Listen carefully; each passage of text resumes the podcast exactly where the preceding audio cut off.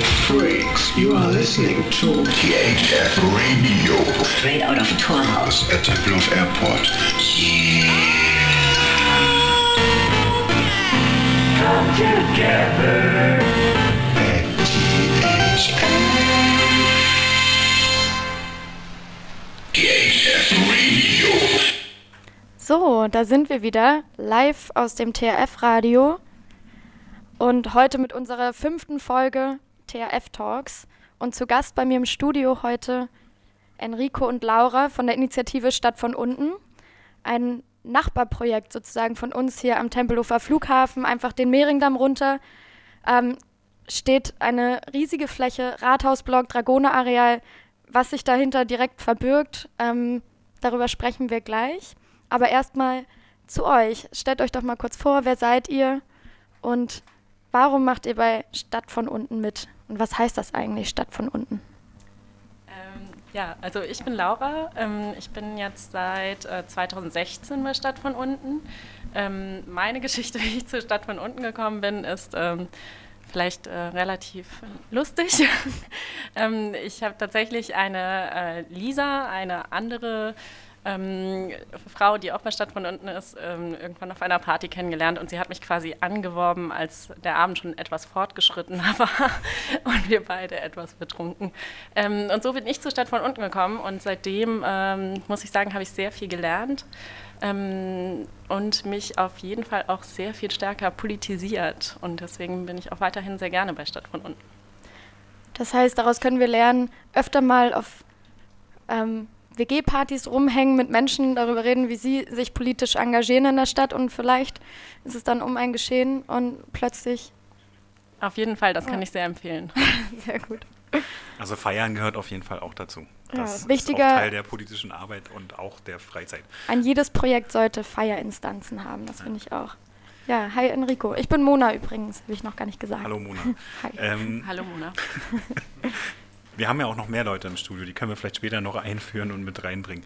Ähm, ja, also wie bin ich bei Stadt von gelandet? Ich habe äh, die Gruppe mitgegründet. Wir haben vorher in einem anderen Zusammenhang schon Aktionen gemacht, also da gehörten auch Besetzungen dazu äh, und verschiedene andere Sachen und haben uns dann irgendwann zusammengesetzt. Ein politisches, ein politisches Projekt war beendet sozusagen und parallel hatten wir ja, schon an dieses Grundstück hier am Mehringdamm hinter dem Finanzamt, das ist das, was am prägendsten ist, das ist dieses große Gebäude, was dann davor steht, ähm, diese Burg. Und da hatten wir mitbekommen, ja, der Investor ist jetzt abgesprungen, der eine Investor. Was passiert jetzt? So, und da haben wir uns dann in drei Gruppen halt oder aus drei Richtungen heraus zusammengesetzt und haben gesagt, okay, wir versuchen mal einen neuen Auftakt und haben eigentlich damit ein neues politisches Projekt begonnen. Und das war 2014 müsste das jetzt gewesen sein.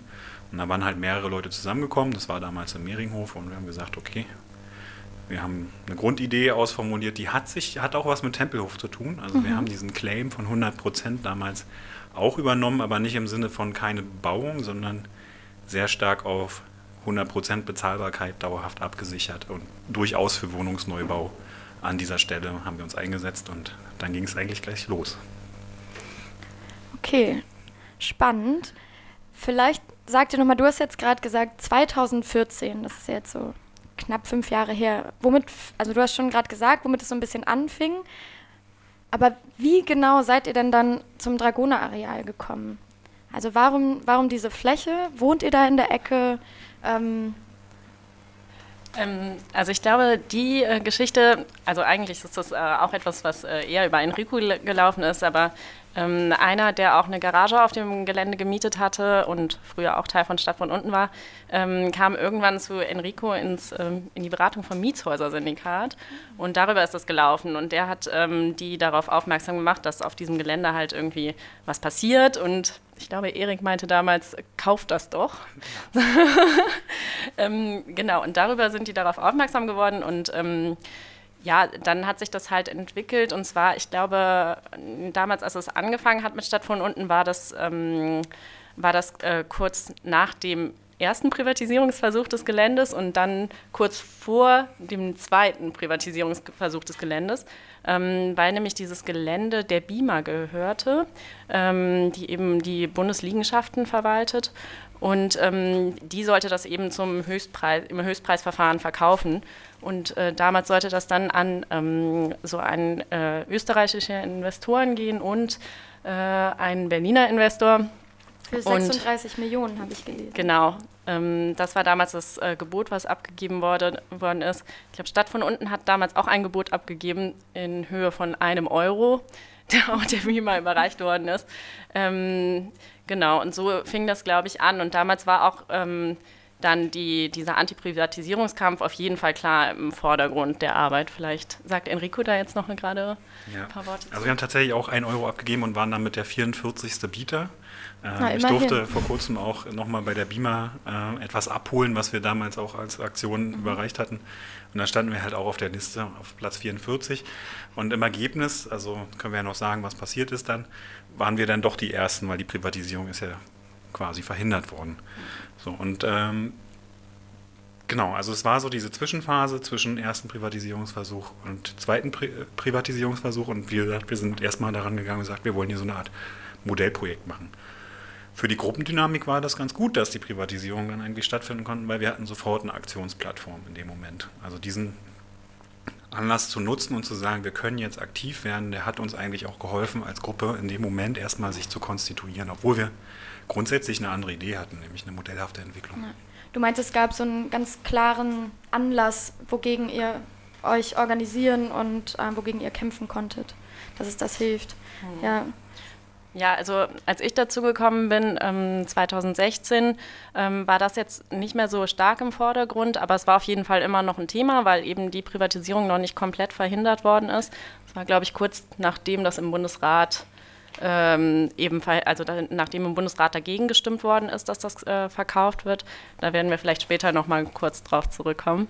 Ähm, genau, und also für mich war das auf jeden Fall auch, ähm, als ich angefangen habe bei Stadt von unten, schon so ein klares Ding irgendwie. Damit kann man auf jeden Fall sehr klar Grenzen ziehen irgendwie. Ähm, dass ähm, ja halt es einfach darum ging, okay, man hat jetzt dieses Riesenareal und es kann doch nicht sein, dass hier schon wieder was verkauft wird, irgendwie für Millionenbeträge, damit da irgendwie Luxus-Apartments entstehen und Einkaufscenter. Und ähm, das war für mich auf jeden Fall irgendwie ja, so wo ich mich klar positionieren konnte drin und auch irgendwie klar an die, also an die Anliegen der Gruppe ähm, da einfinden konnte.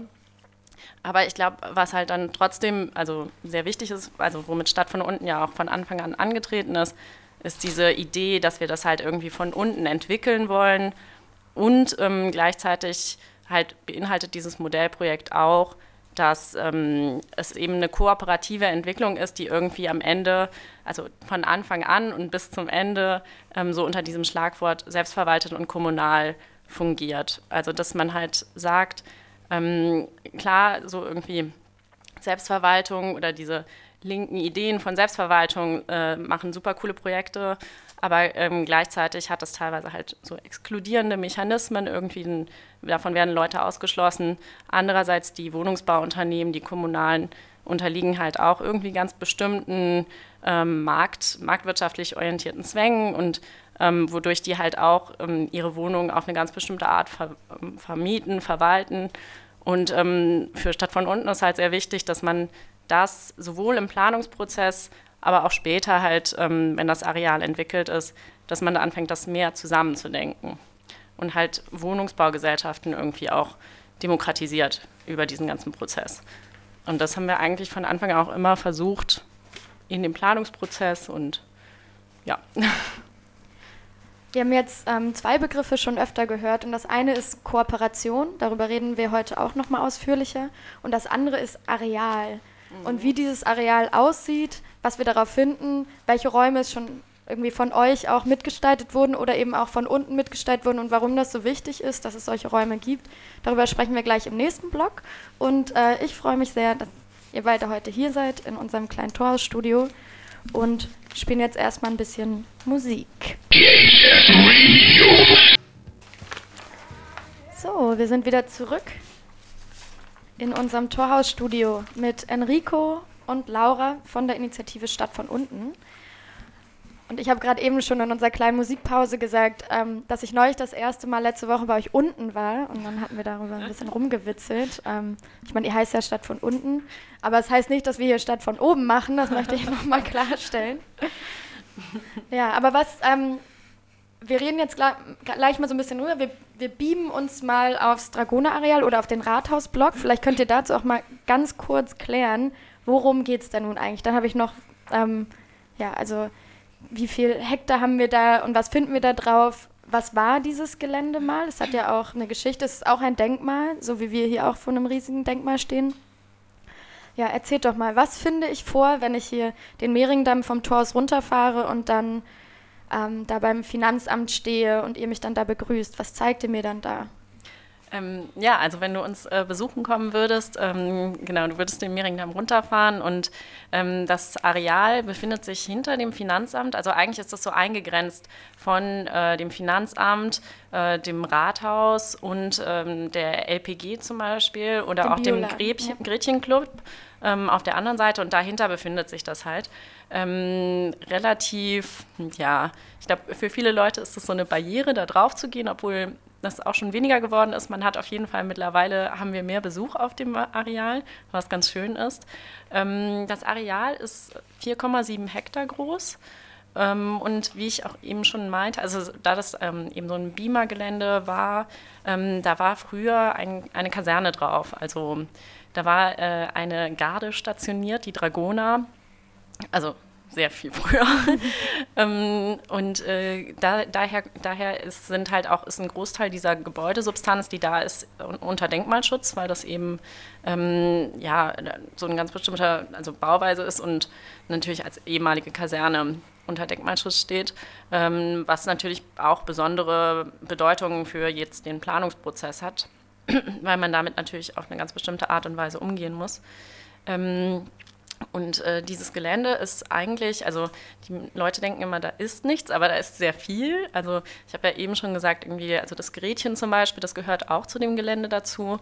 Ähm, die Tankstelle, die, wo jetzt die LPG drin ist, das war früher eine Tankstelle, das ist auch Teil des Geländes. Ähm, und dann auf dem Gelände sind auch sehr viele, also Garagen. Wir zum Beispiel von Stadt von unten mieten ja auch äh, eine Garage da und ähm, und da sind Garagen, wo Leute ihre Sachen lagern oder auch irgendwie, ähm, ansonsten Autoschrauber sind da. Ähm, es gibt eine Taxi, Taxifahrschule ähm, und solche Sachen.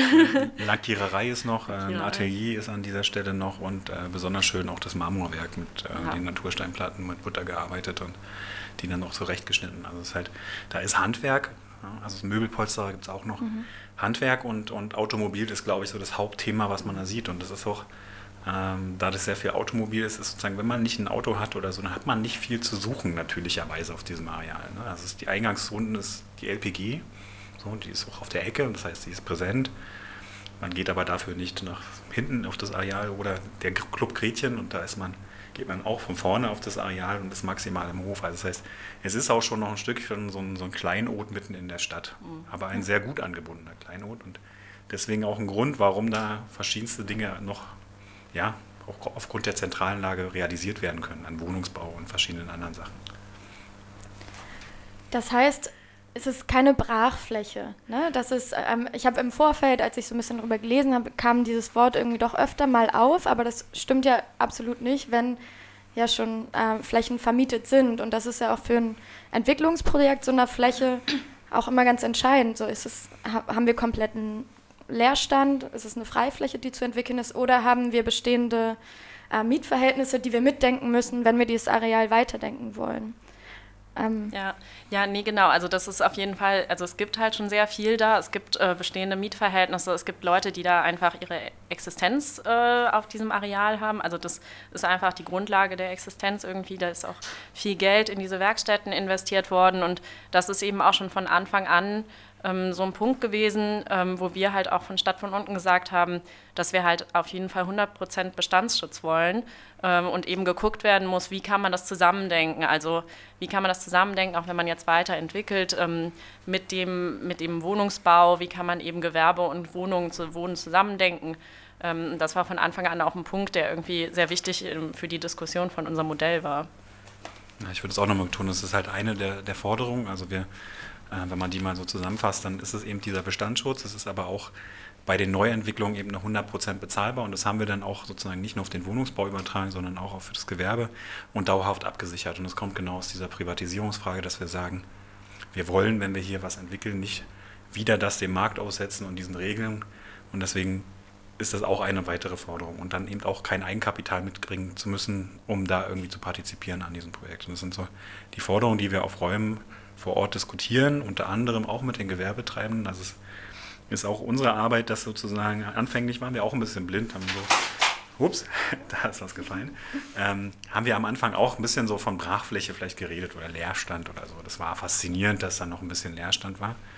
Aber mit der Arbeit vor Ort, äh, mit den Räumen, die wir uns erschlossen haben, ist dann halt auch der Kontakt mit den Gewerbetreibern. Man merkt so, Moment, also wir müssten jetzt mal eine andere Erzählung machen und mhm. haben dann tatsächlich auch die Gewerbetreibenden mit unterstützt, mehr sichtbar zu werden an dieser Stelle.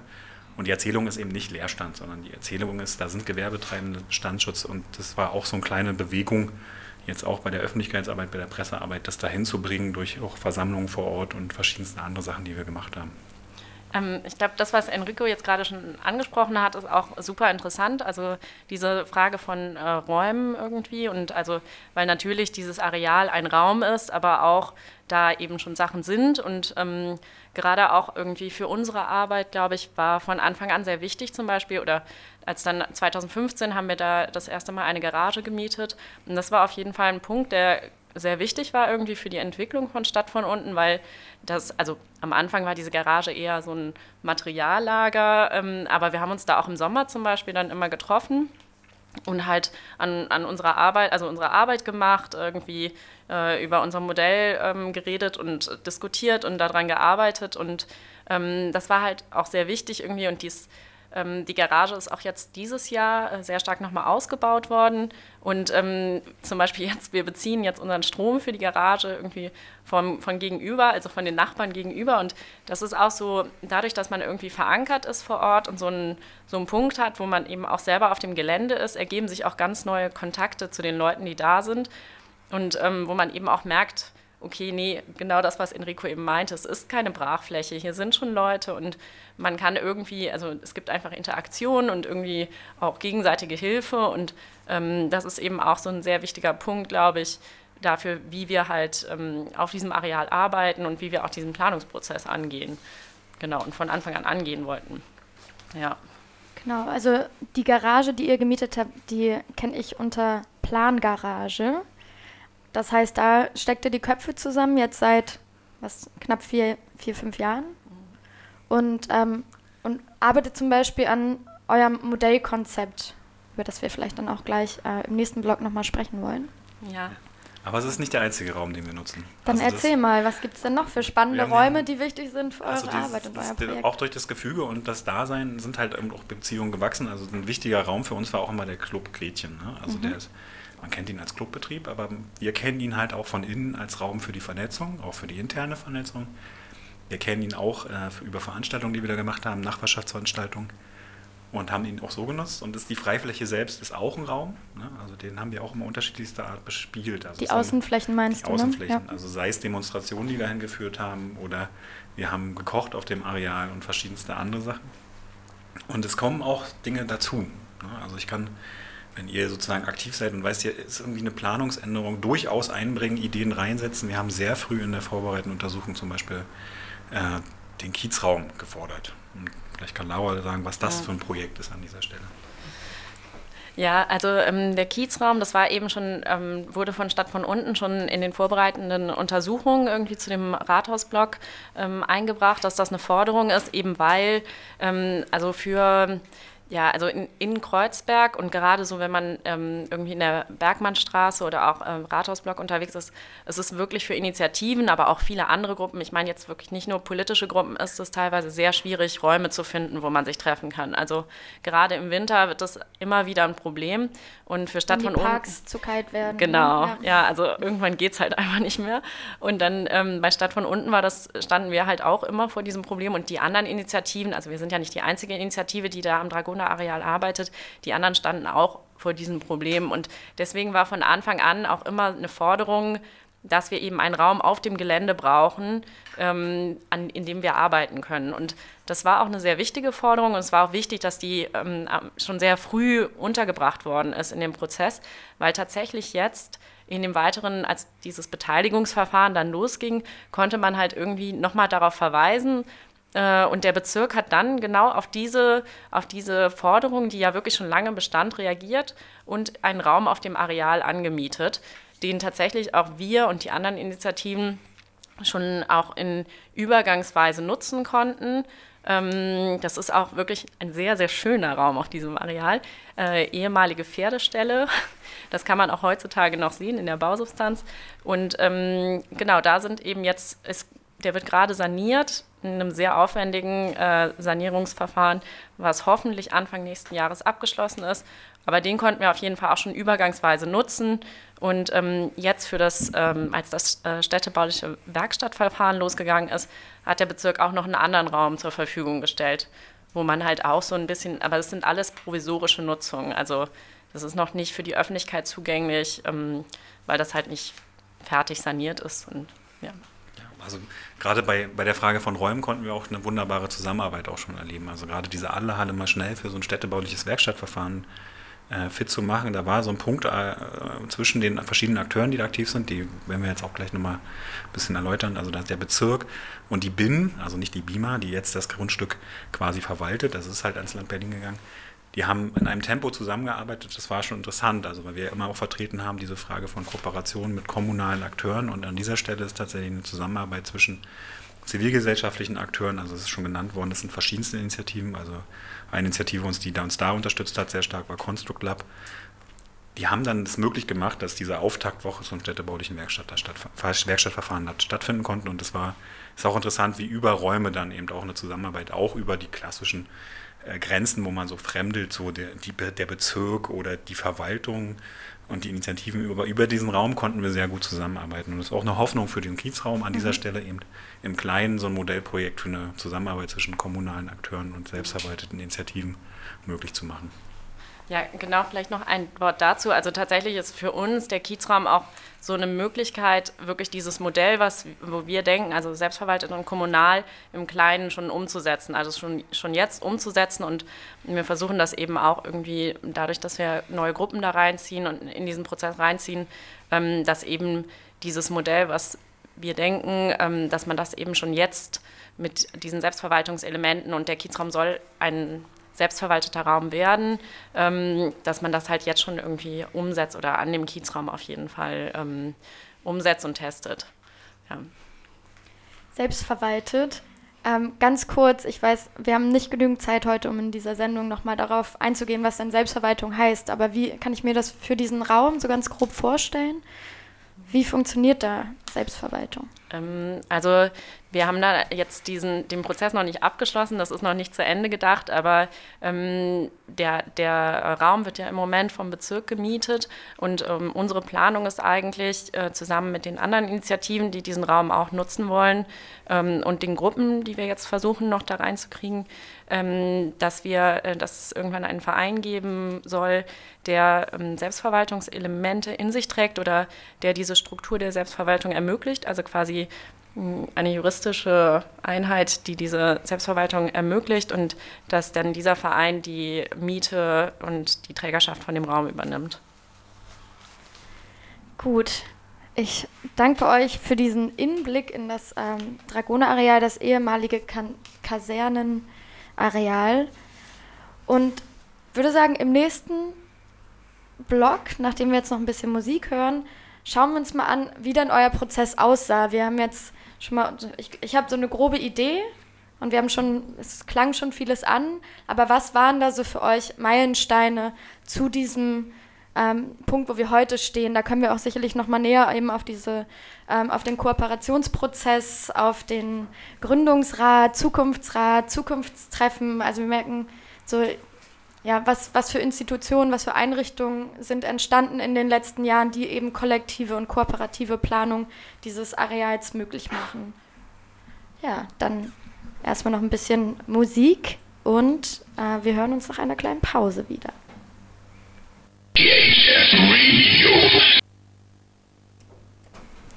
So, willkommen zurück im Studio hier im Torhaus am Tempelhofer Flughafen. Mit mir immer noch Enrico und Laura von Stadt von unten. Und heute sprechen wir so ein bisschen darüber, was, was ihr macht. Später in der Sendung sprechen wir nochmal darüber, wie das vielleicht auch zusammenpasst mit dem, was wir hier machen. Und jetzt geht euer Prozess, eure Reise hat ja schon vor Jahren angefangen. Und wo eigentlich und was ist seitdem passiert? So lassen sich da Meilensteine ausmachen ähm, und wart immer nur ihr alleine und habt immer nur alleine gekämpft oder haben andere mit euch gekämpft? Und ähm, genau, Enrico, vielleicht kannst du mal so ein bisschen erzählen, wie hm. das alles losging. So ein bisschen haben wir schon über den Privatisierungskampf gesprochen, aber. Ja. Also ich glaube, aus einer, einer, Perspektive von aktiv sein würde ich jetzt mal anfangen. Ja, also klar, hier, die Gewerbetreibenden waren schon immer da. Ne? Also und das Interessante ist vielleicht da auch an dieser Stelle, der Gesetz hat auch eine gewisse Grad von Selbstorganisation stattgefunden, weil die BIMA sich lange nicht äh, engagiert hat. Also da ist sozusagen so ein Selbstaktivwerden auf dem Gelände, aber eher im Sinne von, wir wollen mal die Bestand miterhalten hier und äh, müssen teilweise selber dafür sorgen, dass die Dinge funktionieren. Da ist, glaube ich, so ein Akt von Initiativ sein. Aber von den Initiativen selbst war die erste Initiative ja noch vor uns, auch eine ganze Weile vor uns aktiv. Das war die Initiative Upstal. Upstal-Kreuzberg. Ne? Upstal-Kreuzberg, ja. genau. Die, die hatte, glaube ich, äh, wenn ich es richtig im Kopf habe, 2011 angefangen, aktiv zu werden und haben auch schon Aktionen am Gelände gemacht. Und das war auch ein Anlass, warum wir äh, teilweise von diesem Grundstück erst erfahren haben, damals, als die Gruppe sich gebildet hatte weil das Thema schon mal in den Ausschüssen war. Ne? Mhm. Also die, die waren aktiv, da gab es auch dieses Free Space Mobil, was da mal gehalten hat. Das war an verschiedenen Flächen in der Stadt und hat so ähm, sich Orte angeguckt und äh, mit Leuten einen Dialog geführt über diesen die Zukunft dieser, dieser Orte, die waren auch in Pankow unterwegs zum Beispiel mit so einem roten Feuerwehrwagen. Und Aber der Wagen, der kam von der Initiative? Die, die kam von äh, Open Berlin. Das ist oh. sozusagen auch ein Verein, der immer noch aktiv ist. Die haben auch irgendwann mal den Leerstandmelder gemacht. Mhm. Und die waren aber mit der Initiative Obstal dann gesagt, okay, wir gehen auch zu diesem Ort. Und äh, Upsal hat auch weitere Sachen gemacht, ne? also Infostände vor Ort. Und dadurch war so ein bisschen so ein Nährboden, wo Leute von diesem Grundstück erfahren haben. Das war, glaube ich, ein wichtiger Schritt an dieser Stelle. Und es kamen dann, dann nach und nach weitere Akteure dazu. Also wir im Zwischenprozess sozusagen. Äh, wir hatten auch eine Nachbarschaftsversammlung gemacht. Das war auch ein wichtiger Punkt. Da hat sich dann irgendwie eine Nachbarschaftsinitiative gegründet, Dragopolis, die heute immer noch aktiv ist. Das war auch ein wichtiger Meilenstein, diese, also vielleicht haben wir es unterschätzt damals sogar, als wir die Nachbarschaftsversammlung gemacht haben, aber dass sich dann sozusagen eine eigene Initiative gründet, die jetzt jedes Jahr ein Nachbarschaftsfest macht, mhm. war vorher auch nicht absehbar. Und, und diese Nachbarschaftsfeste, würde ich sagen, sind auch jedes Jahr ein Meilenstein auf jeden Fall. Es ja. ist immer sehr schön. Man kann viel, es gibt viel Musik und irgendwie, da kommen die, auch Leute hin, die einfach interessiert sind und so aus dem aus der Umgebung. Deswegen ist es echt äh, sehr schön. Nur zu empfehlen, jedes Jahr im Sommer. Und das findet auf eurem, also auf eurem, sage ich jetzt schon hoch. Das ist, ähm, findet äh, auf dem Areal statt, auf dem genau. Dragoner-Areal. Das findet auf dem Dragoner-Areal statt. Vor allem findet es im Club Gretchen statt, mhm. inklusive dem äh, äh, dem, dem Hof vom Gretchen. Das ist auch interessant, dass der Hof wird geteilt mit den Automobilern und wenn man fest ist oder so, dann schieben die halt ihre Autos da weg und dann wird da auch gefeiert. Und das ist auch ein wichtiger, wichtiges Element, dieses, dieses äh, quasi Fest jedes Jahr. So.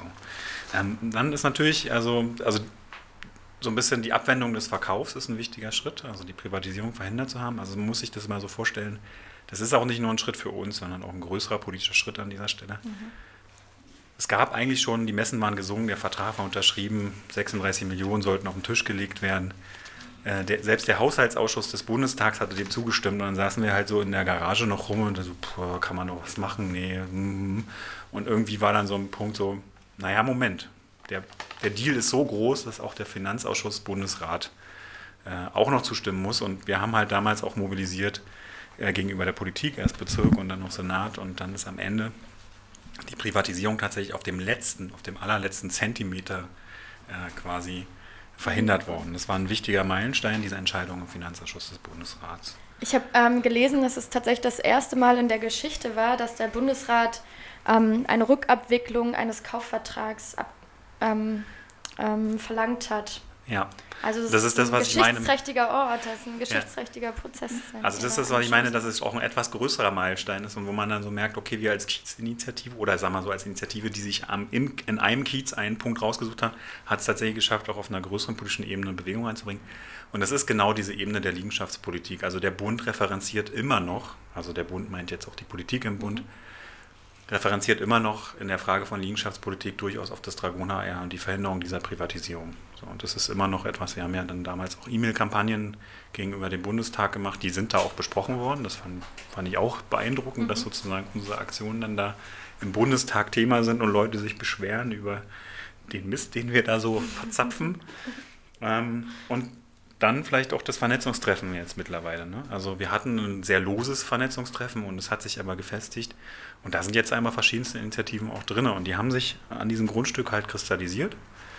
Die sind alle nicht riesig, ja. Es sind verschiedenste kleine Gruppen und ich glaube, das ist auch das bessere Konzept an dieser Stelle, dass man einen Rahmen hat, eine kleine Gruppe, die sagt, okay, das sind unsere Schwerpunkte. Man kommt aber zusammen und findet eine Form von Vereinbarung, Commitment, in einer Form von Vernetzung, ohne das nur ganz lose zu sehen. So, es war eine wichtige Voraussetzung auch gegenüber dem Bezirk, der Kommune auch Ansprechpartner zu werden. Ja, also als Einzelinitiative konnten wir das nicht, aber als Vernetzung schon. Ihr habt eben gerade ähm, was von der Bürgerinnenversammlung gesagt. Das steht dann noch vor dem Start der Vernetzungstreffen, in, wenn ich jetzt mal so in so einem Zeitstrahl denke? Ja, also ähm, es gab halt die Nachbarschaftsversammlung, wo die Initiative entstanden ist, Dragopolis, die das mhm. festmacht.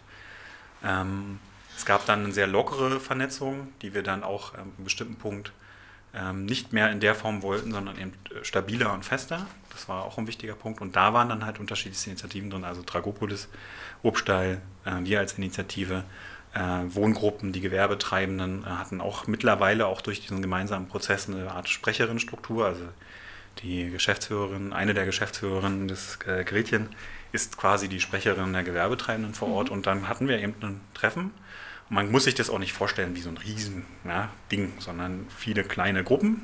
Auch wir sind keine große Gruppe. Also wenn man uns jetzt fragt, wie haben wir uns da organisiert?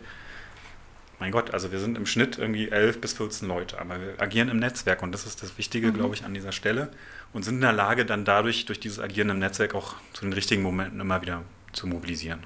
Das ist, glaube ich, ein wichtiger Punkt. Und da waren dann halt auch Meilensteine wie Demonstrationen, die am Areal vorbeigeführt haben und so weiter und so fort. Wenn uns jemand oder wenn mich jemand fragt, ja, wie viele seid ihr, dann sage ich immer so ja, zwischen 5 und 50. Ich denke mir so, wir haben halt, klar gibt es dann irgendwie einen harten Kern, aber der ist auch irgendwie flexibel.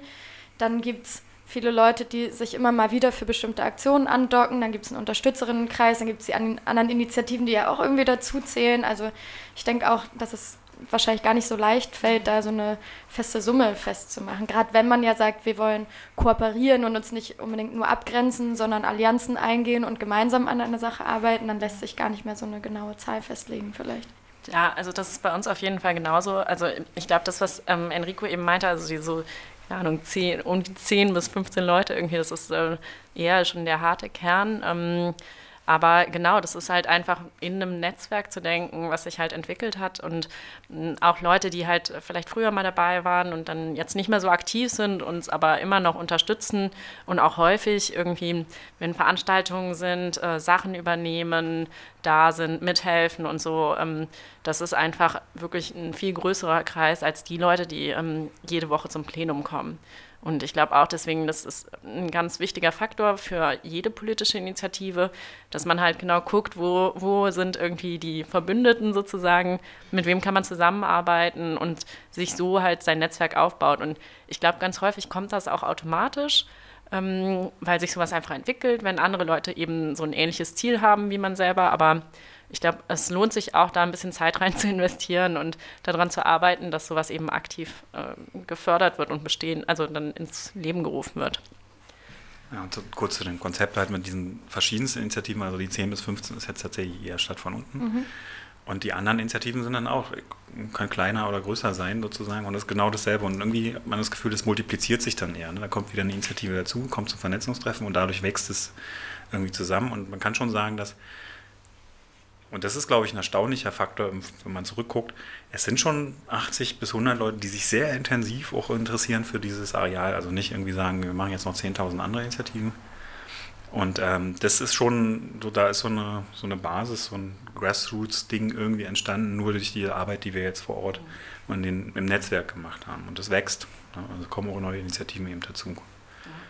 Ich glaube ich glaub ja auch, dass ähm, tatsächlich ne, so Ent Entwicklungsprojekte oder Mitgestaltungsprojekte auch viel Lust bereiten können. Und eben halt, also es ist, es ist nicht nur Kampf und ähm, blockieren oder rebellisch sein, sondern es ist eben schon auch irgendwie Möglichkeitsräume erörtern, nach dem Machbaren suchen, sich ähm, vernetzen, Feste feiern. Also ich habe so das Gefühl, dass es eine ähm, durchaus auch lustvolle Art des ähm, Aktivseins und äh, des politischen Engagements sein kann, sich so ähm, Räume vorzuknüpfen und sozusagen und auch vielleicht mal so von, von Spinnereien bis hin zu konkreten Planungen zu überlegen, wie kann denn da ein ähm, schöner Prozess laufen, an dem gerne Menschen sich ähm, beteiligen oder richtig teilhaben oder sich ähm, zu solchen Zukunftstreffen kommen. Ähm, ja, also auf jeden Fall, das würde ich hundertprozentig unterschreiben. Ähm, also ich meine, gerade das, was ähm, wir eben auch meinten, so mit diesen Meilensteinen, klar, irgendwie, es gibt so ähm, politische Meilensteine, die sehr wichtig sind, wo Setzungen gemacht worden sind, die halt äh, wichtig waren für den Prozess. Ähm, aber gleichzeitig denke ich auch einfach für das, den Zusammenhalt und das, so ein Gemeinschaftsgefühl oder dieses Gefühl, wir arbeiten alle an einem Ziel, ist es auch wichtig, ähm, ja, teilweise irgendwie so Formate zu finden, die halt leichter zugänglich sind, wo es, äh, wo man irgendwie dann vielleicht auch das Modell ähm, nochmal bei einem Bier besprechen kann oder so. Also es ist einfach, glaube ich, wichtig, da so eine Balance zu finden und auch ähm, im Umgang mit den Leuten, die kommen auf das Areal und sich dafür interessieren, ist es natürlich nicht für alle vielleicht super leicht zugänglich, diesen Prozess und dieses riesige Netzwerk, was es da mittlerweile gibt, so auf einen Schlag zu verstehen. Aber irgendwie so die Grundforderungen zu diskutieren, das kann man auf jeden Fall mit jedem, der kommt. Und wenn es halt irgendwie auch in einem, so bei einem netten Format ist, also Enrico hatte ja auch eben schon gesagt, wir haben da auch schon Kochabende gemacht, ähm, so mit ähm, gemeinsamem Kochen oder wir haben diese im Zusammenhang mit dem Ausbau der Plangarage ähm, zusammen so eine mobile Küche dieses Jahr gebaut. Das war super schön. Und genau über solche Formate kommt man halt auch ins Gespräch. Und ich glaube, das ist halt auch ein ganz wichtiger, wichtiges Element für so einen Prozess. Also das ist einmal natürlich die Wirkung nach außen, aber dann auch, dass halt die Außenwirkung irgendwie wieder in den Prozess reinkommt. Also dass es da halt so eine wechselwirkende Absprache gibt irgendwie oder mit, dass man halt weiterhin so im Kontakt bleibt und kommuniziert darüber, was passiert hier eigentlich gerade, wo sind wir gerade und so die Meinung dazu hört und ähm, genau. Ich würde nochmal einen Schritt nochmal diese Frage von Gestalten. Ich glaube, das ist etwas, was sehr wichtig ist. Ne? Also das, wir haben eine große Initiativenlandschaft und wir haben viele, die sozusagen schaffen, ähm, gegen ja, so eine, einen Punkt, also in unserem Fall war es die Privatisierung, da vorzugehen. Wenn es dann ums Gestalten geht, dann differenziert sich das, glaube ich, schon wieder sehr stark aus. Und da sind so informelle Prozesse total wichtig, die zu stärken, im Sinne von, wir können auch zwischen zwischen den Türen Dinge besprechen und, und das ist dann, dann kommt man halt eher, das ist was anderes. Ne? Das sind so zwei Dinge, die muss man, glaube ich, als Initiative beide lernen. Das eine ist zu sagen, okay, wir haben ein Ding, da halten wir fest, da gehen wir drauf und machen hier gegen die Privatisierung. Und das andere ist aber auch zu lernen, eben gestalten und verschiedenste Prozesse wahrzunehmen und miteinander darüber zu reden, die informellen Formate dann irgendwie auch gut zu überlegen, ne? was ist das sozusagen. Informell ist gut, aber es braucht manchmal auch ein bisschen Vorbereitung, dass man eben gut zusammenkommt, die richtigen Leute zusammenbringt, irgendwo auch zu einem Essen und so weiter und so fort. das sind wichtige Fragen und und dann kommen wir ja noch zu einem anderen Block. Das ist, glaube ich, auch eine Voraussetzung, dann in dem Moment eben auch bei einer Kommune mehr dieses Gestalten herauszufordern, so als Prozess eben. Und wir haben ja gesagt, wir wollen eine Form von Kooperation. Und ich glaube, das muss man auch selbst ganz gut gelernt haben, vorher durch informelle Prozesse, durch das Involvieren von Initiativen. Aber es ist ja auch immer eine Organisationsaufgabe. Also da denke ich, ähm, könnten wir vielleicht auch nochmal drüber sprechen, oder das würde mich zumindest auch nochmal sehr interessieren. Wie wird dann dieser ganze Prozess mit Zukunftstreffen, mit Bürgerversammlungen, mit ähm, jetzt gleich sollten wir nochmal über den Gründungsrat und den Zukunftsrat sprechen. Dann läuft ja irgendwie auch ein offizielles Beteiligungsverfahren, wo es dann wieder ein Dienstleistungsbüro gibt. Ähm, wie wird das dann alles koordiniert? Also ich habe ähm, in meiner kleinen Vorrecherche auch gelesen, dass dieser Zukunftsrat, Enrico, du sitzt da drin und kannst bestimmt gleich nochmal auch ein bisschen erzählen, was das für ein, ähm, für ein Organ ist in diesem Prozess das gilt ja als so Steuerungselement. So. Also irgendwo müssen ja doch dann die Informationen gebündelt werden, gesammelt werden, was ja dann durchaus auch eine sehr zeitintensive Aufgabe ist. Oder auch eben diese ganzen Dialoge zu fördern. Also ich denke, das eine ist vielleicht das auch ehrenamtliche Engagement, aber das andere ist eben auch gut, wo werden, weil ja auch eben mit kommunalen Partnern und Partnerinnen zusammengearbeitet wird, wo wird, wo ist sozusagen die in Anführungszeichen professionelle ähm, Ebene, auf, auf der man agieren kann, um so einen Prozess überhaupt auch, so einen Planungsprozess, was ja auch eine sehr ähm, nicht unbedingt nur niedrigschwellige ähm, Aufgabe ist. So, wie wird der strukturiert bei euch? Wie, wie geht ihr da voran? Wie macht man eigentlich Planung kollektiv? Ja, also äh, das ist definitiv eine sehr schwierige Frage. Ähm, wir haben da auch immer noch keine äh, super duper Antwort drauf gefunden. Ähm, das führt auch immer noch regelmäßig zu Konflikten, äh, sowohl bei uns als auch bei anderen Gruppen, ähm, als auch zu Konflikten zwischen dem Bezirk zum Beispiel und den Gruppen oder unterschiedlichen Akteuren, die an unterschiedlichen Punkten in diesem Planungsprozess äh, involviert sind. Ähm, ja, und ich glaube halt, das Ding ist, ja, ich denke schon, es braucht ab einem bestimmten Grad eine bestimmte Form von Professionalisierung, ähm, einfach um tatsächlich Einfluss in so einem Prozess zu gewinnen. Und ähm, dieser Grad von Professionalisierung tritt dann teilweise bei manchen Akteuren in einer Initiative stärker ein als bei anderen, weil vielleicht auch unterschiedlich Zeitressourcen da reingegeben werden. Ähm, und das ist natürlich, das ist auf jeden Fall eine Blockade ab einem bestimmten Punkt. Also kann auf jeden Fall zu sehr schwierigen Konflikten führen. Ähm, ich denke aber trotzdem auch immer noch, dass es wichtig, also dass diese Konflikte vielleicht auch ein tatsächlich sehr wichtiges Potenzial in sich bergen, weil auch an den Konflikten kann man lernen. Also auch an dem, was sich irgendwie, wo man merkt, okay, da, da kommen wir gerade nicht zusammen, ähm, kann man versuchen, irgendwie einen konstruktiven Umgang mitzufinden. Und ähm, das ist halt, glaube ich, irgendwie so, dass daran wächst der Prozess auch. Aber ähm, vielleicht willst du noch was zu. Ja, also ich, ich glaube, Konflikt ist ein guter Ausgangspunkt, immer die Sachen neu zu justieren. Also es ist tatsächlich so, wir haben ja schon lange da gearbeitet, ne? Ähm, und und irgendwann kam dann so, okay, es ist jetzt Sanierungsgebiet. Also die vorbereitenden Untersuchungen waren noch so, okay, kann man mal so mitnehmen. Wir haben damals den Kiezraum äh, sozusagen gesetzt. Und mit dem Sanierungsgebiet ist es tatsächlich auch auf Seiten der, der Kommune sind Ressourcen entstanden, die natürlich dann in dem Moment auch uns gegenüber sitzen erstmal. Und es gab bestimmte Entscheidungen auch von der Politik. Und es war zum Beispiel eine zu sagen, wir geben das Grundstück mal an zwei Wohnungsbaugesellschaften. Und dann dachten wir so, mhm. Moment mal. Das war die DGWO und die WBM. genau. Ja. So, und, und dieser Ausgangspunkt war super, weil sozusagen, also jetzt im Nachblick, ähm, wir haben dann gesagt, wir machen jetzt mal nicht so ein paar Maßgaben für die Wohnungsbaugesellschaften. Das war mhm. der erste Versuch, irgendwie sozusagen, ja, gibt uns doch, wir machen das jetzt so und gibt uns ein paar Maßgaben. Wir haben diese Entscheidung im Ergebnis verändert und haben gesagt, okay, wir brauchen auf dieser Grundlage eine Form von Kooperationsvereinbarung. So, also wir wollen nicht irgendwie so Zettel an einen Wunschbaum hängen, sondern wir wollen tatsächlich Vereinbarungen miteinander treffen. Und das ist uns auch gelungen am Ergebnis. Und deswegen gibt es jetzt auch eine ausdifferenzierte Struktur, wo tatsächlich ja, die Geschäftsführerin der BIM, die Geschäftsführerin der WBM, der Bezirk in Form des Baustadtrats, äh, der Staatssekretär Herr Scheel und wir zusammensitzen und über die Zukunft dieses Geländes gemeinsam sitzen und brüten und Entscheidungen treffen. Und in dieser Kooperationsvereinbarung, und ich glaube, das ist auch wichtig für Initiativen, sich das mal anzuschauen, ist so, wenn man Forderungen hat, die so ausdifferenziert sind, die eben aufs Gestalten gehen, wo halten wir die eigentlich fest? Mhm. Und die Kooperationsvereinbarungen sind schon relativ viele Dinge, die die Initiativen auch wollten, auch festgehalten und wo muss jetzt abgearbeitet werden. Das ist ein wichtiges Instrument in dem Moment. Dass da noch was schiefgehen wird, da bin ich total sicher. So, ähm, aber das sozusagen schwarz auf weiß von allen unterschrieben zu haben, wir gehen in diese Richtung und wir haben unsere Forderung quasi da drin, ist auch eine Form von ja, Meilenstein an diesem Moment. Und eben, wir haben Gremien herausgearbeitet, die versuchen, kooperativen Prozess zu gestalten, ähm, der die Zukunft des Geländes bestimmt. Und da gehört der Zukunftsrat eben mit dieser doch hochkarätigen Besetzung teilweise. Mit dir zum Beispiel. Inkl inklusive unseren Initiativen. Ich sitze ja. da ja nicht als Person, ich sitze als Delegierter. Als, okay, alles klar. Also ich kann auch jederzeit abgewählt werden von einem Vernetzungstreffen und es ist total wichtig, dass man das vielleicht auch in Anspruch nimmt, wenn man mhm. sagt, du machst hier keine gute Arbeit an dieser Stelle, wir nehmen mal jemand anders. Ähm, das, das ist wichtig für uns auch, da zu sagen, okay, wir können als Vernetzungstreffen jemanden bestimmen, der geht da rein. Das Forum Rathausblock ist eine offene Versammlung, kann auch zwei Delegierte da rein wählen.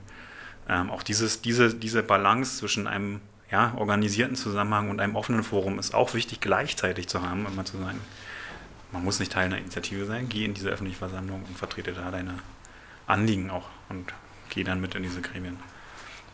Und nun ähm, hab, gibt es ja das Ziel, dass bis 2021 ein, ähm, sag's mal schnell, ähm, dass auf jeden Fall Baupläne stehen. Um die Planreife so, soll erreicht werden. Die Planreife soll erreicht werden. Ja. Ähm, und da, wir haben es schon ein paar Mal anklingen lassen, gibt es ein Werkstattverfahren, in dem diese Pläne entwickelt werden sollen, richtig? Also aktuell sind drei Planungsteams mit dem Grundstück beschäftigt. Mhm. Ja, die machen tatsächlich städtebauliche Entwürfe. Also das erste Mal sitzen da so Teams zusammen. Sagen wir nicht das erste Mal. Wir hatten auch Projekte mit Universitäten, die haben auch so Entwürfe gemacht. Mhm. Aber das erste Mal sozusagen im offiziellen Rahmen sitzen Teams zusammen und fangen jetzt an, die ganzen Forderungen und schönen Dinge, die unterschiedlichste Akteure wollen, also Wohnungsbau, Gewerbe, Bestandsschutz, ähm, öffentliche Räume, wir haben so ein Wabenkonzept, was so gemeinwohlorientierte Räume irgendwie mit rein programmieren mhm. soll. Das sollen die jetzt mal so in so einen Entwurf programmieren. So, das ist der Schritt, der jetzt passiert und läuft. Der läuft jetzt parallel und im Januar ja, dann werden wir vielleicht sehen, wo eigentlich welches Gebäude hinkommt und auf der Grundlage wird eben noch ein neuer Bebauungsplan gemacht. Da wird der Bezirk auch nochmal mitreden an dieser Stelle, also vor allem die Bezirksverordneten können dann auch nochmal ihr Recht wahrnehmen, den Bebauungsplan irgendwie mhm.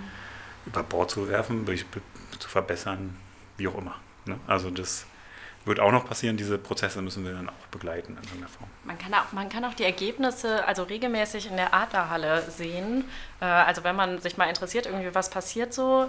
Ähm, also ich glaube, dass die letzten Ergebnisse waren, die sind jetzt nicht mehr ausgestellt, aber auf jeden Fall ähm, werden, glaube ich, weitere Ergebnisse auch dann dahin kommen und ausgestellt. Wir haben tatsächlich jetzt demnächst ist äh, die Ausstellung nochmal äh, kurz im Rathaus zu sehen, im Foyer und dann auch in der Berlinischen Galerie. Und äh, ganz wichtig, es gibt natürlich auch noch so eine formelle Beteiligung.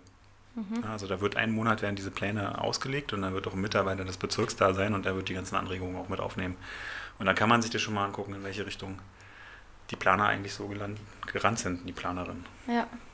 Das heißt aber, ihr lasst, oder ihr, die ähm, Planer und Planerinnen, die werden los die, lau die laufen los und machen Pläne oder gibt es da immer noch so ähm, Rücksprachen? Gibt es eben, also so stelle ich mir eigentlich dieses Werkstattverfahren vor, dass es immer mal wieder Vorlagen gibt vom aktuellen Stand und ich dann auch immer mal wieder einklinken kann und sagen kann, so, sorry, aber da hinten müsste eigentlich ähm, viel, mehr Ra viel mehr Grünfläche hin und ihr habt da jetzt einen Parkplatz hingepackt.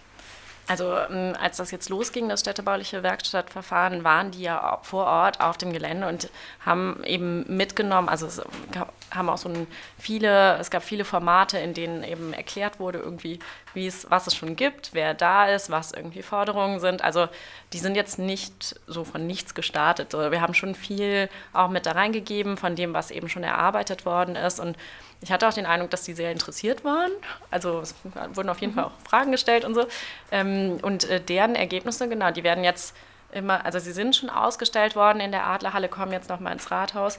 Und da kann man auf jeden Fall sich informieren, schauen, wo es steht. Und was Enrico eben meinte, dann kann man auch die, das, was eben jetzt schon irgendwie also gedanklich umgesetzt worden ist in, die, in diesen Plänen, kann man auch, da kann man Kommentare dazu ein, einbringen. Mhm. Also da, auch da muss man sagen, ähm, jetzt das Wichtige war auch mit im Vorfeld. Also dadurch, dass wir eben auch gesagt haben, wir wollen eine Kooperation, haben wir diese Auslobungsunterlagen mitgestaltet zum Teil. Ne? Mhm. Ne? Also wir haben auch da unsere Akzente gelassen. Und ähm, tatsächlich, es gibt dann noch Zwischenkolloquien, wo Gutachterinnen zusammenkommen und Sachverständige. Wir haben auch Sachverständige mit benennen können. Und wir sitzen tatsächlich auch mit Vertreterinnen in dem Gutachtergremium. Also es ist halt auch schon ist eine besondere Geschichte. Also mhm. dass sozusagen in dem Fall Sachgutachter, also die Kooperationspartner zusammensitzen auf der einen Seite mit äh, Architekten und Stadtplan auf der anderen Seite und diese Entwürfe auch begutachten aus den jeweiligen Perspektiven. Und das heißt, es ist auch da an der Stelle ja, sind auch schon Fortschritte gemacht worden im Vergleich zu anderen. Da kommt dann niemand ins Gutachtergremium oder so. Also da ist auch niemand aus der Zivilgesellschaft im Sinne von Initiativen. Aber in diesem Fall ist es uns auch gelungen, an dieser Stelle dann wieder äh, Leute irgendwie mit zu benennen, die da sitzen aus dem Forum und aus dem Vernetzungstreffen. Das heißt, ihr agiert echt tatsächlich auf den ganz unterschiedlichen Ebenen, also bis, bis in höchste ähm, Entscheidungsgremien und ich sag mal auf einer sehr ähm, niedrigschwelligen ähm, Ebene wie in so einer Plangarage oder ähm, bei einem Kochevent. Also dass man wirklich sagt, es müssen eigentlich auf allen Ebenen alle ähm, zusammenarbeiten, um über, also das ist vielleicht das, was sich in diesen, dieser Kooperationsidee versteckt, finde ich. Also so wirkt das auf mich, dass ja, also ähm, das ist definitiv so, dass wir ähm, uns auf sehr vielen unterschiedlichen Ebenen bewegen.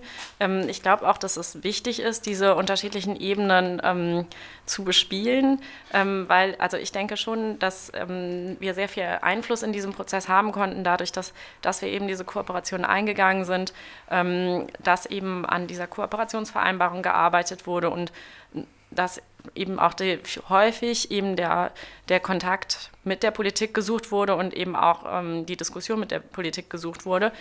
Und ähm, das war super wichtig. Ähm, aber ich, also ich persönlich, es gibt da auch also sehr naja, wenigen Grad. Äh, da gibt es unterschiedliche Meinungen zu in unserer Gruppe. Äh, es ist wichtig, dass man auf jeden Fall auch außerhalb dieses Verfahrens agiert und eigentlich für viele ähm, bei Stadt von unten war es auch immer wichtig, dass man auch irgendwie sich rausnimmt aus diesem ähm, offiziellen Entwicklungsprozess und auch ein bisschen Druck von außen weiterhin äh, aufrechterhält, weil dadurch natürlich auch noch Forder also man kann Forderungen einfach auch mit mehr Nachdruck irgendwie reinbringen. Und ähm, ich glaube, es ist auch manchmal gar nicht so schlecht, irgendwie noch diese Perspektive zu haben, die vielleicht nicht so total krass in diesem Entwicklungsprozess drin ist, sondern auch noch mal ein bisschen von außen stehen, so einen Schritt, zurückgehen. Ähm, ist das jetzt wirklich intelligent, was wir hier machen, wo wir hier gerade hinlaufen? Ist das wirklich die richtige Richtung oder muss man da noch mal irgendwie Pause machen und irgendwie nochmal drüber nachdenken und reden, irgendwie, was, wo gehen wir eigentlich hin, wo wollen wir eigentlich hin? Und deswegen denke ich, diese, dieses Spiel auf den unterschiedlichen Ebenen ist super wichtig. Ich würde sagen, das ist auch sehr wichtig für andere Prozesse. Ähm, aber genau, es bedeutet auch, ich weiß nicht, ob wir da gleich noch drüber sprechen, es bedeutet auch sehr viel, man muss schon sehr viel Energie dafür aufwenden, wenn man diese unterschiedlichen Ebenen bedienen möchte. Und das ist, ähm, stößt häufig auch an Grenzen. Also das merken wir auf jeden Fall auch ganz häufig, dass wir einfach so ein bisschen überfordert sind. Ja, also ich kann dem nur zustimmen. Ich, ich merke auch, es ist ähm, Aktivismus und sich gleichzeitig eben auch mit doch auch hochkomplexen und sehr teilweise verschwurbelten Prozessen und Strukturen auseinanderzusetzen, ist anstrengend und bei uns ist zumindest im Moment gerade auch so eine Aufgabe, uns mit unserer eigenen Rolle nochmal auseinanderzusetzen. Eben wo, wo ähm, bin ich als Initiative am wirksamsten? Ist es, wenn ich in einem Planungsgremium sitze oder ist es vielleicht eben, wenn ich mich bewusst dafür entscheide? Ich gehe nicht in gewisse Gremien rein, um ähm, Druck von unten dann letztendlich mhm. aufzubauen. Ich glaube, diese Auseinandersetzung hört auch nie auf. Also, ich weiß nicht. Ich fände es schade, wenn die aufhört, weil das ist ja genau das, das glaube ich, die Aufgabe, da eine Balance zu finden und immer wieder auszutarieren und sozusagen eben nicht festzufahren. Insofern. Ja. Wir haben auch Prozesse in der Stadt gehabt, wo genau das passiert ist. Dass Leute nur noch in den offiziellen Gremien saßen und am Ende äh, Bewegung irgendwie nicht mehr da war. Ja. Und dann auch manchmal ähm, klar, ne? also wir haben jetzt eben über Perspektiven geredet. Ich denke, in, in den wenigsten Prozessen sind alle in, ähm, Perspektiven vertreten. Ich, kann, ich weiß nicht, wie ähm, divers eure Gremien aufgestellt sind, aber auch da immer wieder ähm, sich in der Gesellschaft und bei, unter den Bürgerinnen und Bürgern irgendwie auch rückzuversichern. Ähm, denken wir denn hier wirklich alles mit oder haben wir jetzt, ähm, haben wir jetzt diese eine Perspektive, die total wichtig ist, ähm, vergessen, weil sie eben vielleicht aus auch strukturellen Bedingungen gar nicht in diesem Gremium vertreten sein kann. Ähm, ja, aber wie, wie schön und zehrend so ein ähm, Prozess auch sein kann. Ich würde sagen, im ähm, letzten Block, gleich nach jetzt einer kleinen Musikpause, sprechen wir nochmal über unsere kleinen Orte, unsere kleinen angeeigneten Räume, eure Plangarage und unser Torhaus und wie wir da vielleicht auch schaffen, so ein, ähm, eine Balance herzustellen zwischen Aktivismus, politischer Arbeit, Festen ähm, und genau einen offenen Raum schaffen, in dem man überhaupt auch ja, sinnvoll wirken kann.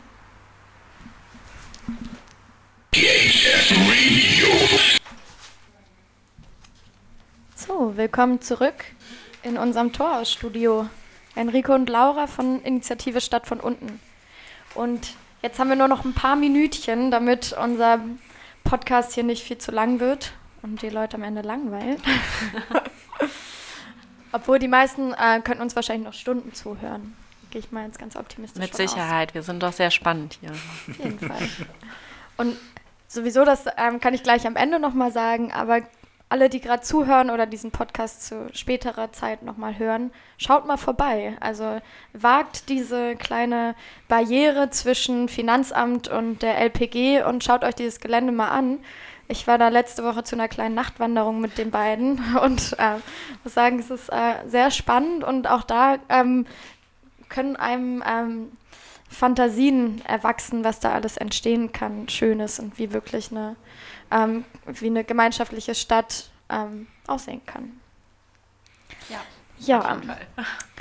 Und jetzt ähm, reden wir vielleicht noch mal kurz über unsere kleinen, ähm, unsere kleinen Räume, die wir haben und warum die vielleicht für unsere, ich sag jetzt mal, Initiativenarbeit, weniger für die Arbeit in verschiedenen Gremien, warum die wichtig sind und was man da für schöne Sachen drin machen kann. Und warum vielleicht auch so ein gemeinsamer Renovierungsprozess ähm, wie der ähm, der eure Plangarage durchlaufen hat, warum sowas auch zum Beispiel schön sein kann. Oder wie wichtig es ist, auch andere Gruppen einzuladen. Ich weiß, dass die ähm, kritischen JuristInnen haben sich bei euch getroffen, richtig? Äh, das weiß ich jetzt gerade gar nicht. Ja. Das kann ich nicht sagen. die wollten sich dann nämlich von uns irgendwie ähm, Kochtöpfe ausleihen, weil die bei un euch unten kochen wollten. Naja, gut. Okay, Ihr kriegt, man kriegt auch nicht alles wir, mit, was Vielleicht kriegen wir auch nicht alles mit, genau. Nee, also ich finde ja so die Räume, es ist so ein bisschen wie bei euch jetzt hier. Ne? also ich finde es auch immer beeindruckend, was so ein kleiner Raum überhaupt hergeben kann. Also das ist bei euch ja auch ein kleines Studio in so einem Pförtnerhäuschen und das ist sozusagen, ich glaube, da schon eine starke Ähnlichkeit auch an dieser Stelle. Wir haben einfach angefangen mit der Garage. Laura hat es vorhin erwähnt, ist so ein Materiallager und dann sitzt man dann halt da und dann ist die Frage, was ist eigentlich die Perspektive? Und das Materiallager brauchen wir jetzt erstmal nur, um ein bisschen Protest zu machen. Auch Demoschilder und der, Demoschilder der Euro. Transparente, der große Euro, den wir da quasi zur Beamer äh, gerollt haben. Insofern, äh, es ist, es ist auch, man, man, man unterschätzt es, glaube ich, manchmal so ein kleiner Ort, wie viel der dann bewegen kann und dann sozusagen davon ausgehend irgendwie mhm. wachsen kann. Was habt ihr denn für Erfahrungen mit euren Räumen hier gemacht? Vielleicht, äh, wie, wie siehst du das jetzt im Vergleich zu dem, was wir heute Abend erzählt haben? Also erstmal ist es mit dem Tor ja eine leicht andere Situation. Das ist eher ein bisschen wie der Kiezraum bei euch. Also wir haben die Initiative TRF Vision hat gefordert, es müsste doch so einen offenen Raum geben, der in die der zu den Bürgerinnen und Bürgern strahlt und irgendwie eine Informationsquelle bietet. Und wurden auch erhört und dieser Anfrage wurde nachgegeben und so ist dann diese Nutzungsvereinbarung für dieses kleine Pförtnerhäuschen ähm, 2018 im September dann erfolgreich unterzeichnet worden.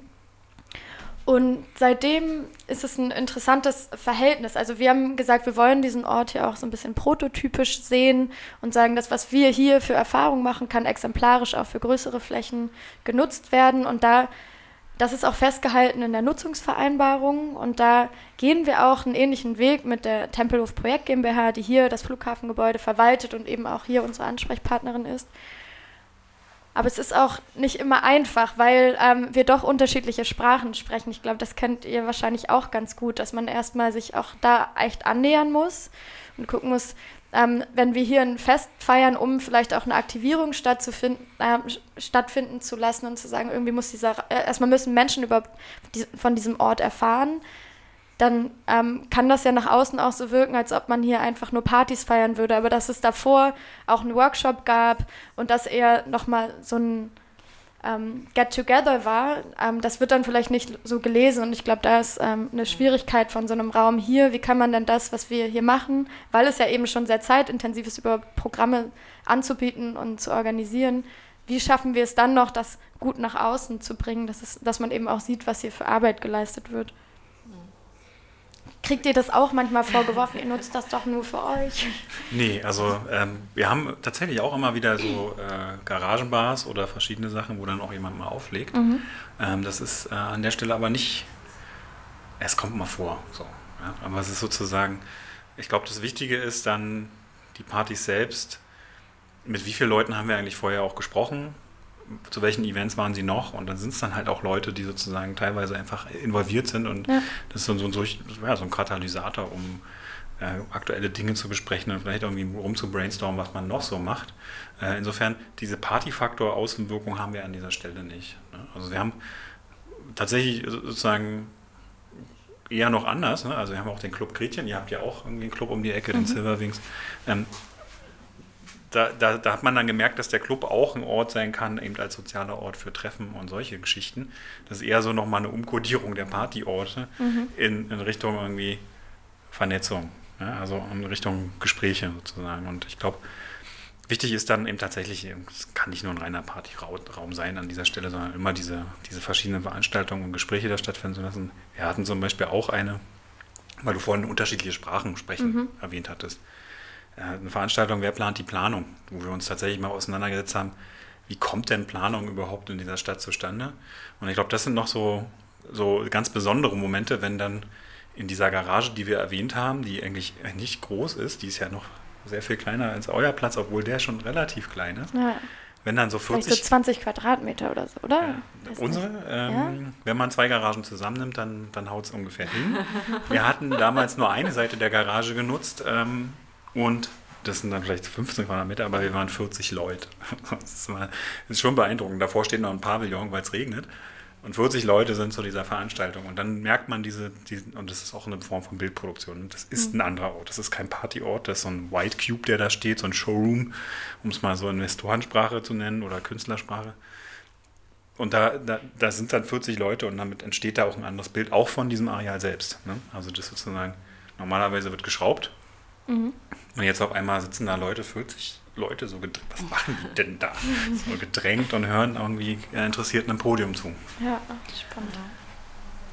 Ja, nee, also ich habe ähm, bis jetzt auch die, also klar, wir machen auch äh, so Formate, irgendwie Barabende oder so, aber ich habe bis jetzt nie den Eindruck gehabt, dass man irgendwie darauf reduziert wird dann. Also, obwohl natürlich auch gerade bei so Barabenden auch Leute vorbeischauen, die halt, weiß ich nicht, irgendwie ähm, über das Facebook-Event darauf aufmerksam geworden sind oder so und einfach mal irgendwie nett was trinken gehen wollen. Aber ähm, eigentlich habe ich den Eindruck, so, dass was Enrico meinte, so, die meisten sind doch dann irgendwie aus unseren Netzwerken und das ist dann doch auch sehr stark irgendwie wieder so ein Faktor, wo man halt nochmal darüber redet, wie läuft der Prozess gerade, wo stehen wir gerade und wie geht es weiter irgendwie. Also, und ich hatte noch, also ich habe wirklich noch nie gehört, dass irgendjemand uns vorgeworfen hätte, wir würden zu viel feiern.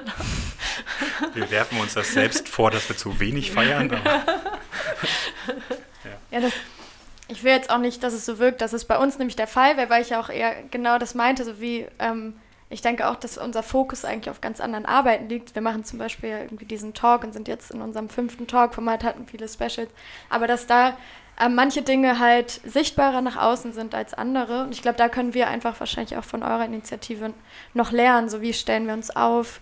Ähm, da können wir jetzt gleich, wenn ähm, die Musiksendungen folgen, können wir uns nochmal dann informell austauschen darüber, was, ähm, wie ihr zum Beispiel auch eure Website organisiert, wer, wer das macht, ähm, ob ihr auch manchmal Struggles habt, ähm, dass manche Aufgaben irgendwie vielleicht nicht so lustvoll sind und trotzdem irgendwie gemacht werden müssen und wie, ähm, wie Initiativenarbeit letztendlich einfach ja. auch ähm, anstrengend sein kann und es deswegen aber ja, ja, ja. eben hilft, ähm, Orte zu haben, in denen man zusammenkommen kann und auch mal wieder ähm, über andere Dinge sprechen kann, vielleicht als das gemeinsame politische Anliegen. Aber ich freue mich schon auf den Kiezraum, weil der ist ja in der Dimension sehr, sehr, sehr viel größer und da werden wir, glaube ich, ganz viele dieser Arbeit haben, ja. wo man so denkt, so wer hat denn hier schon wieder was nicht gemacht? Aber ja. ähm, das, das wird auch nochmal eine sehr spannende Auseinandersetzung. Aber da können wir dann aber auch versprechen, wenn der Raum dann da ist, ich glaube, da sollten wir auch gucken, wie wir da kooperieren für größere Veranstaltungen. Also wenn hier mal was im Hangar nicht geht oder gerade ja. so im Winter oder sowas, ich freue mich schon dann sozusagen ganz andere. Wir mussten ja häufig auch Nein sagen schon. Das ist auch ein bisschen schade. Ne? Also bestimmte Dinge sind dann manchmal zu langsam und es wäre eine super tolle Veranstaltung, hätten auch da stattfinden können. Mhm. Aber da wird, glaube ich, ein guter Ort, auch für uns, jetzt wenn man mal guckt, irgendwie Tempelhof ist jetzt nicht so weit weg, ne? das sind zwei U-Bahn-Stationen oder man kann fast hinlaufen. Da wird, glaube ich, nochmal ein super Ort entstehen, wo, wo wir zusammenarbeiten können, der auch eine Strahlkraft hat. Wir haben es ja vorhin gesagt, es fehlen Räume im Kiez ein bisschen darüber hinaus. Mhm. Und das ist, äh, da freue ich mich schon sehr drauf, dass wir da vielleicht auch irgendwie Dinge zusammen machen können, Veranstaltungen, so ein Talk vielleicht auch live führen mit vielen Leuten im Raum. Das wird dann dann auf einmal auch möglich werden. Ja, da, da muss man nochmal mit der Akustik gucken, aber ja. Das kriegen wir alles eingepegelt. Wir sind ja Profis im Radio hier. Wir haben ja hier so Techniker, die haben das echt super. Ich bin sehr beeindruckend, also äh, beeindruckt von dem, was ihr da so jetzt hier in diesem Raum macht mit dem Radio, mit der Technik und Super. Ja. ja, und das ist ja auch für uns äh, heute mal wieder eine kleine Probenummer. Zwar das erste Mal in diesem Raum, was sonst unser kleines äh, Planungsbüro ist und Seminarraum ist. Und nebenan sitzen Leute und quatschen und reden schon. Und ich finde das, also ich höre das zumindest auf meinen Kopfhörern wenig. Also ich würde sagen, das Studio darf hier bleiben, in diesem Raum jetzt im Winter, weil wir ja hier ja, eh zusammenrücken müssen und mit unseren neu angeschafften Infrarotheizungen jetzt nicht die ganz kuschelige Wärme hier erzeugen. Ich finde, das ist schon sehr gemütlich. Ja, ich fand es bei euch auch super gemütlich und den Kiezraum, da freue ich mich auch total, weil als wir da waren, da konnten wir nur durch die Fenster gucken und ich freue mich drauf, ähm, euch dann zeitnah, wenn da die Sanierung weiter vorangeschritten ist, mal unten zu besuchen zu kommen. Gern mit dem ganzen Radio-Equipment oder wenn ihr spannende Veranstaltungen macht, dass wir die mitschneiden und live Ich spreche jetzt schon mal eine Einladung aus, ja. dass ihr eine Live-Sendung vom Dragoner Areal macht oder Rat, aus dem Rathausblock und dann ähm, gucken wir mal, wen wir uns dann einladen zusammen ja. vielleicht. Ja, voll schön. Cool. Dann haben wir jetzt zum Ende unserer Sendung ein gemeinsames ähm, Projekt vor uns. Und ich würde sagen, ich danke euch beiden, Enrico und Laura. Es war mir ein Fest, mit euch zu sprechen und mehr über eure Initiative und eure Arbeit zu erfahren. Und nochmal an alle, die zuhören, fahrt echt mal vorbei, schreibt der Infoadresse, äh, der Info-E-Mail-Adresse und macht äh, ein Treffen mit den beiden aus. Es lohnt sich auf jeden Fall und es ist ähm, eines der Modellprojekte, die gerade in Berlin laufen, von denen viele andere Projekte, die noch kommen werden, ganz viel lernen können. Und äh, da zähle ich uns irgendwie mit dazu und freue mich über ganz viel Austausch noch mit euch und den anderen zehn bis zwölf Menschen, die noch zu euch zählen und den ganzen anderen Vereinen und Projekten, die noch mit, äh, mitwirken bei euch. Ja. Also ihr seid auch herzlich eingeladen und äh, ich denke mal, so eine Versammlung der Orchideenprojekte kriegen wir auch irgendwann nochmal hin. also diese besonderen Projekte an einen Tisch zu bringen, ist, glaube ich, etwas, was wir äh, durchaus nochmal anvisieren sollten. Ja, voll. Ich habe das Gefühl, da haben alle Projekte mal irgendwie Lust drauf, sich gegenseitig kennenzulernen. Okay. Noch ein Projekt. Schön, Nummer zwei. Aller guten So Dinge. geht das. Also wer, wer, wer noch nicht so viel Initiativenerfahrung hat, es läuft genau so. Ja, genau, einfach mal machen. Oder man trifft sich irgendwie. Mal machen, einfach ja. mal machen. Mal ja. ausprobieren, was geht denn. Ja, also ähm, wen es interessiert, also man kann gerne natürlich einfach aus Dragoner Areal kommen. Es gibt auch jetzt eine regelmäßige Anlaufstelle, mal donnerstags, ähm, wenn man sich noch ein bisschen informieren möchte. Ähm, und ansonsten kann man uns auch gerne schreiben und wer Bock hat, kann gerne einfach mal schreiben und vorbeikommen. Wir sind äh, sehr offen für Neue und äh, versuchen auch alles zu erklären, was bis jetzt gelaufen ist und ähm, Leute einzubinden. Also gerne einfach melden und auch mit Fragen. Ich mache nochmal Werbung. Also unsere Website ist äh, stadtvonunten.de. Die Vernetzung findet man unter rathausblog.org und da sind auch entsprechende Kontaktmails und wenn ihr uns erreichen wollt, gerne so. Ansonsten sage ich danke für das Interview, für dieses Gespräch, für den Talk. Vielen Dank. Auch von mir danke und tschüss, bis zum nächsten Mal beim TF Radio. Tschüss. Tschüss, tschüss. tschüss.